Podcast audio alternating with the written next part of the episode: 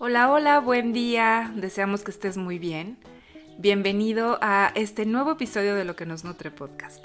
Y el día de hoy tenemos un tema súper interesante. Continuamos con esta temporada de eh, mindfulness en familia, de estrategias para poder poner en práctica la atención plena en casa, en nuestro rol de padres y de hijos. Y el tema que tenemos el día de hoy es un tema maravilloso porque creo que todos deseamos en algún punto poder mantener una buena conversación con nuestros hijos. Y es que creo que vas a compartir conmigo la idea de que conversar muchas veces se convierte en un arte y en un gran reto cuando estamos en familia. Todos deseamos ser verdaderamente escuchados, yo creo que en eso coincidimos. Todos queremos ser comprendidos, ser vistos y sentidos. De hecho, muchas veces es más importante escuchar de verdad que ofrecer soluciones o un consejo aún con la mejor intención. Pero como ya sabemos, estar completamente presente en una conversación no necesariamente es algo fácil. Y hay que tener muy claro que lo que decimos no siempre es escuchado y que lo que oímos no siempre es lo que nos dicen. Y entre todas las etapas que podemos pasar en nuestra vida, también creo que podemos darnos cuenta que la pubertad, la adolescencia de nuestros hijos resulta una etapa particularmente difícil para comunicarnos. Y es que bueno, mientras nuestros hijos son pequeños, ellos se amoldan a nosotros, hacen con más frecuencia aquello que nosotros les pedimos y en esa época estamos indiscutiblemente en primer lugar. Pero esto cambia de manera radical durante la pubertad. Los niños se vuelven mucho más críticos, a veces reaccionan de forma extrema, sin conocer el término medio, desarrollan una opinión propia muy fuerte y no dudan en comentar tu manera de funcionar. Suelen tener incluso una conducta un tanto irritante cuando ellos asumen esta postura de que saben todo mucho mejor que tú.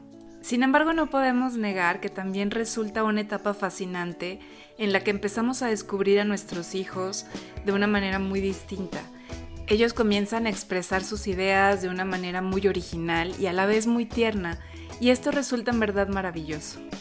¿Te ha pasado, por ejemplo, que cuando según ellos tú los sermoneaste muchísimo, te lo dicen de manera implacable, como, ok, ok, ya acabaste, ya terminaste de hablar, ya me puedo ir?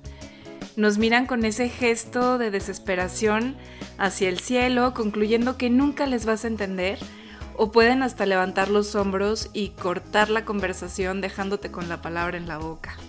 O incluso puede ser que se queden muy sorprendidos al darse cuenta de que sí pueden platicar contigo, hasta cierto punto por supuesto, pero especialmente cuando pueden abordar contigo esos temas que consideran tabú o temas difíciles. Y es nuestro ejemplo y la manera en que una y otra vez les hacemos un llamado hacia la responsabilidad que ellos tienen de sus propios actos, lo que les ayuda a confeccionar una especie como de guion interno, repitiéndolo y teniendo una conversación abierta sobre lo que sí se puede y lo que no, es que ellos aprenden a escucharnos. Y también aprenden a escuchar al adulto que en ellos ya se está formando. Aunque a veces no lo parezca, digan lo que digan, lloren, te irriten y te nieguen, los adolescentes de tu familia no la tienen contigo, ellos te quieren, eres muy importante y necesitan desesperadamente tu visión, tu presencia y tu compasión. Solo que no quieren que el mundo se percate de ello. La comunicación en sí misma parece simple, pero no es algo sencillo. Hay muchísimas resonancias y muchas veces reproducimos a la perfección la manera en que nosotros fuimos escuchados o no. Y no sé si te ha pasado con alguno de tus hijos, pero es frecuente que de pronto ellos nos reclamen el me oyes pero no me escuchas. Y empecemos por hablar de lo que es escuchar. Escuchar comienza con la elección consciente de hacerlo y es el inicio de cualquier forma de comunicación. Naturalmente a los adolescentes también les cuesta mucho escuchar de verdad. Puedes decir 100 veces en un día que cierren la puerta, que apaguen la luz del pasillo, que saquen su ropa sucia, y su respuesta te hace pensar que te escuchan mucho mejor del otro lado del mundo. Pero es que bueno, los adolescentes están acostumbrados a la rapidez de la era digital, en la que ellos están conectados, comunicándose con abreviaturas, pero no están acostumbrados a estar realmente presentes. Sin embargo, tienen una necesidad igual que tú de ser escuchados, aunque no necesariamente coincidamos en hacerlo en el mismo momento. Hoy te quiero invitar, después de esta breve introducción, a que podamos hacer un pequeño ejercicio de atención plena a la escucha. Así que, salvo si vienes manejando, te invito a que hagas una pequeña pausa para que puedas hacer este ejercicio con esta guía.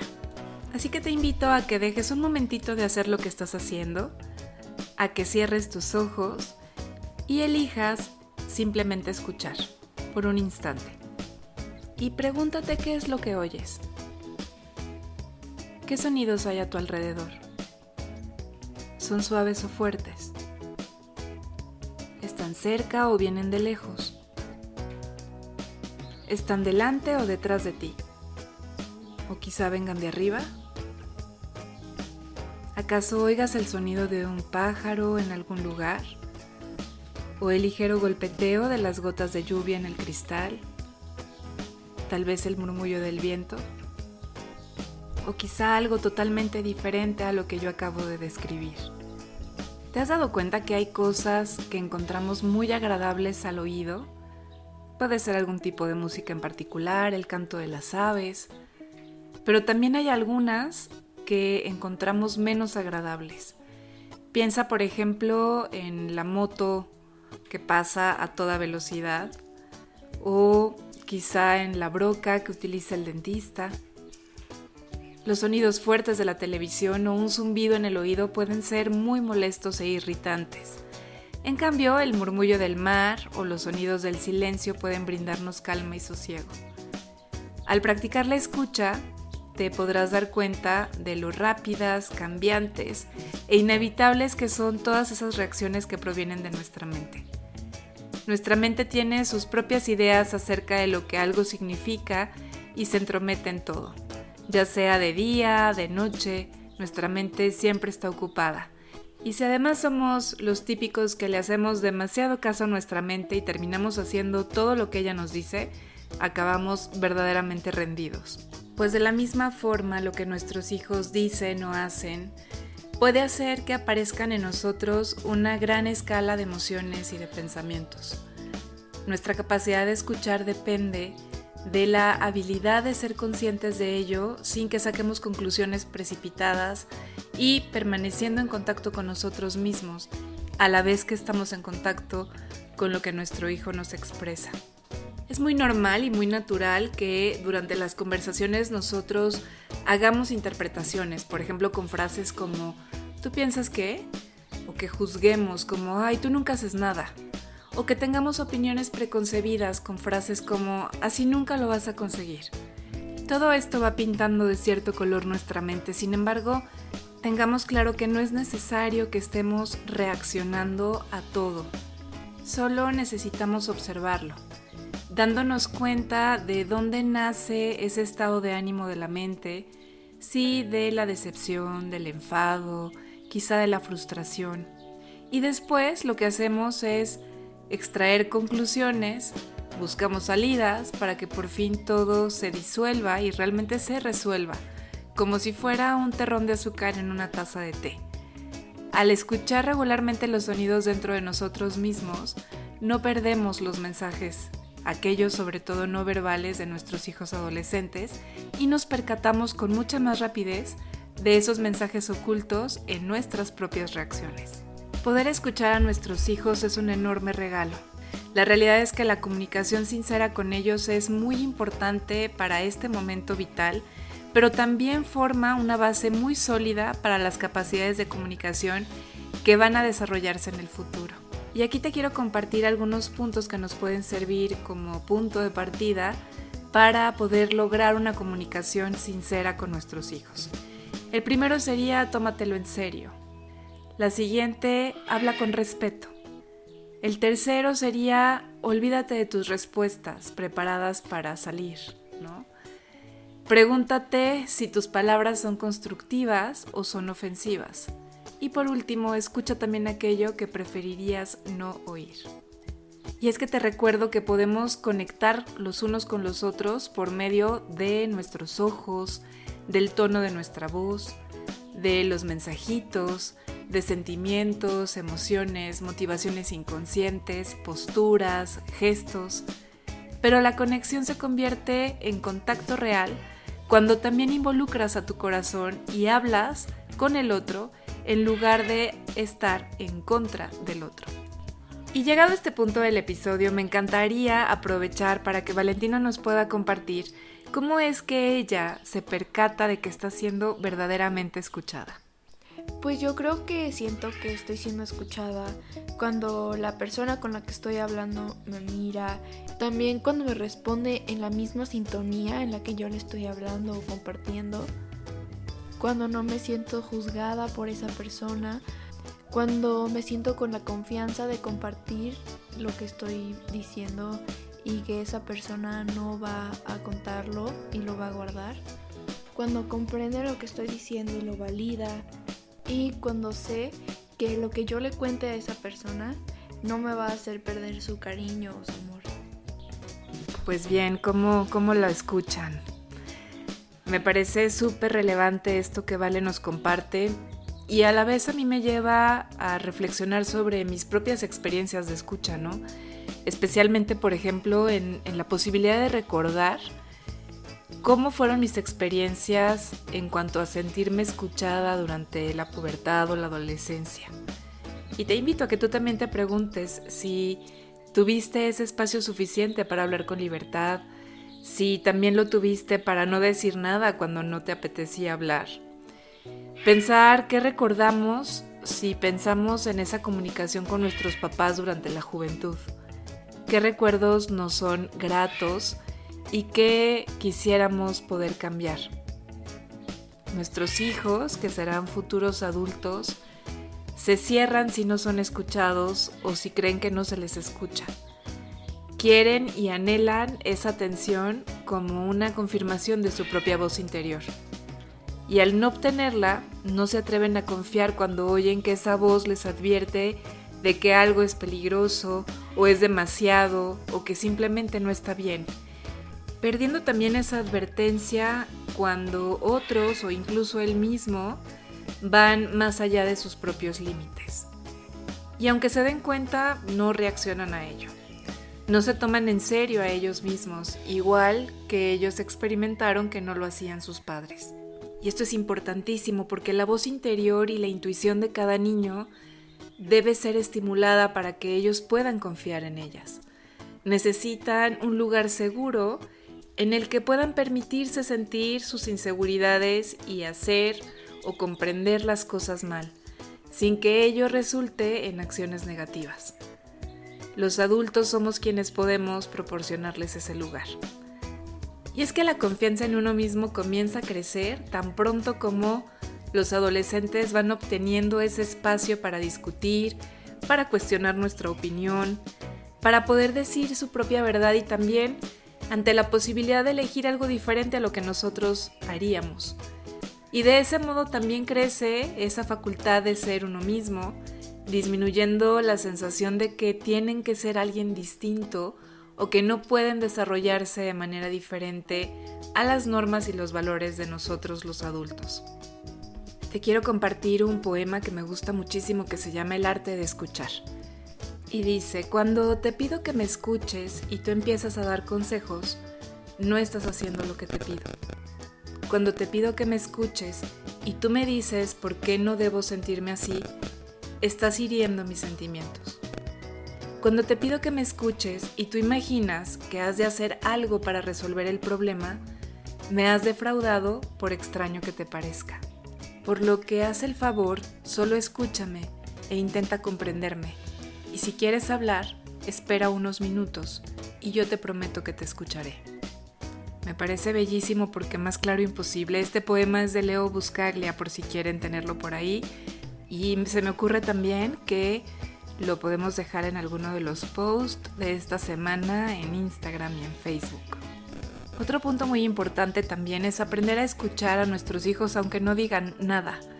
Poder estar presente en contacto con el silencio de un adolescente es también una forma de comunicación muy importante, aunque ciertamente muy difícil. Para esta forma de comunicación, bueno, se necesita valor y mucha autocompasión. Se requiere valor para seguir en contacto al margen de las expectativas personales y se trata de estar en el ahora sin un objetivo determinado, sin dejarnos influenciar por nuestras ideas de cómo tendría que ser o cómo nunca ha sido. Necesitamos autocompasión en aquellos momentos en los que las cosas son diferentes a lo que nosotros quisiéramos y por lo que generalmente nos enojamos o nos frustramos al oponernos a cómo ahora son. Otro de los puntos muy importantes en la comunicación hoy día es que estamos en medio de una era digital y muchas veces escucho a otros padres con esa añoranza de decir cómo cambió su contacto con sus hijos al llegar ellos a la adolescencia. Y bueno, coincidimos en que se han vuelto silenciosos, que si les preguntamos si les pasa algo, responden de manera estándar un nada, ¿no? Están más en contacto con su teléfono que con nosotros. Y lo interesante acá es, entonces, ¿qué podemos hacer ante esta realidad? Parte de esta realidad es que tenemos que ubicar que nuestros hijos al tener un teléfono celular y acceso a Internet, siempre están a punto de conectarse, pueden hacerlo a cualquier hora y en cualquier lugar, bajo cualquier circunstancia. Pueden ponerse al corriente de todo al momento, ¿no? Dónde están, con quién, lo que hacen, lo que sienten. Así es que pueden medir quién tiene influencia en cada uno y cómo tienen que comportarse para pertenecer al grupo. Claramente nosotros somos de otra época, crecimos bajo otras circunstancias y esto nos lleva a tener que profundizar en todas las posibilidades y los peligros que ofrece el Internet si es que queremos saber todo lo que se puede hacer de forma digital. Y es así en este camino de explorar este mundo que nos encontramos con aquellas cosas que nos dan miedo, que nos preocupan, como pueden ser las cuestiones, por ejemplo, del ciberbullying, y también las posibilidades ilimitadas y todas las seducciones a las que los niños se pueden ver expuestos si son molestados con correos electrónicos íntimos no deseados, los peligros del grooming, todo esto que ha sido por mucho tiempo incluso subestimado. Por otro lado, también puede ser que los escuchemos hablar entre ellos de alguna película de terror que estuvieron viendo durante la noche en su iPad, por ejemplo, o en el teléfono, o incluso enterarnos de que estuvieron chateando durante la madrugada. Y es curioso, pero ellos suelen no asociarlo, por ejemplo, con el insomnio que padecen o con la falta de un descanso reparador. Por ejemplo, hoy sabemos que el 40% de los adolescentes tienen en su habitación una televisión, una computadora o un teléfono inteligente con internet. Y a los papás de pronto nos es muy difícil saber qué programas están viendo o a qué hora se van a dormir, sin hablar de que tampoco sabemos de pronto con quién han estado chateando. Y sé perfectamente bien que es un gran desafío encontrar una manera para poder hablar de todo esto con ellos. La influencia de nosotros va menguando a medida que la pubertad avanza, pero aunque suene anticuado, la realidad es que hablar cara a cara sigue siendo primordial. Hay que hablar sobre todo lo que se pregona por Internet y de lo difícil que es valorar correctamente toda la información digital que recibimos. También es necesario hablar del hecho de que ellos no quieren que estemos entrometidos en su mundo, pero debe quedarles claro que en algunos casos es muy importante hacerlo. Micha de Winter, que es profesor de pedagogía de la Universidad de Utrecht en los Países Bajos, dice, en la mesa de la cocina se generan los adultos conscientes. Y es que los padres conscientes invitan a sus hijos a conversar en la mesa de la cocina. Y me parece bellísimo, yo crecí así, conversando con mis papás en la sobremesa, y creo que es uno de los mejores recuerdos y de los mejores legados que ellos pudieron darme. Quizá nos sirva también pensar que los adolescentes son maestros en comunicación. Ellos eligen conscientemente guardar silencio o hablar, lo que exige una aproximación tan flexible como la aguja de una brújula. Están todo el día en línea, tienen una habilidad extrema para desarrollar un lenguaje digital rápido y efectivo y conocen perfecto todas las novedades en este ámbito.